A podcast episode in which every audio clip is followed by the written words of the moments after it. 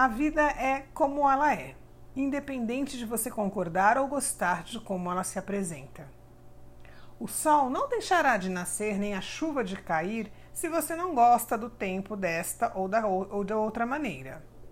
Não aceitar aquilo que você não pode mudar causa sofrimento e gasta sua preciosa energia e seu escasso tempo nessa vida. Revoltar-se só fará com que você vibre e atraia mais negatividade.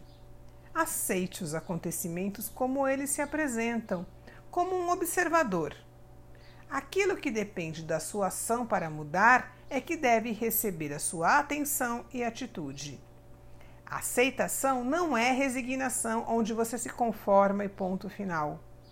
Na aceitação, você recebe o que a vida está lhe ofertando naquele momento poupa energia e aguarda os próximos capítulos com serenidade, pois sabe que tudo passa e a mudança será sempre bem-vinda.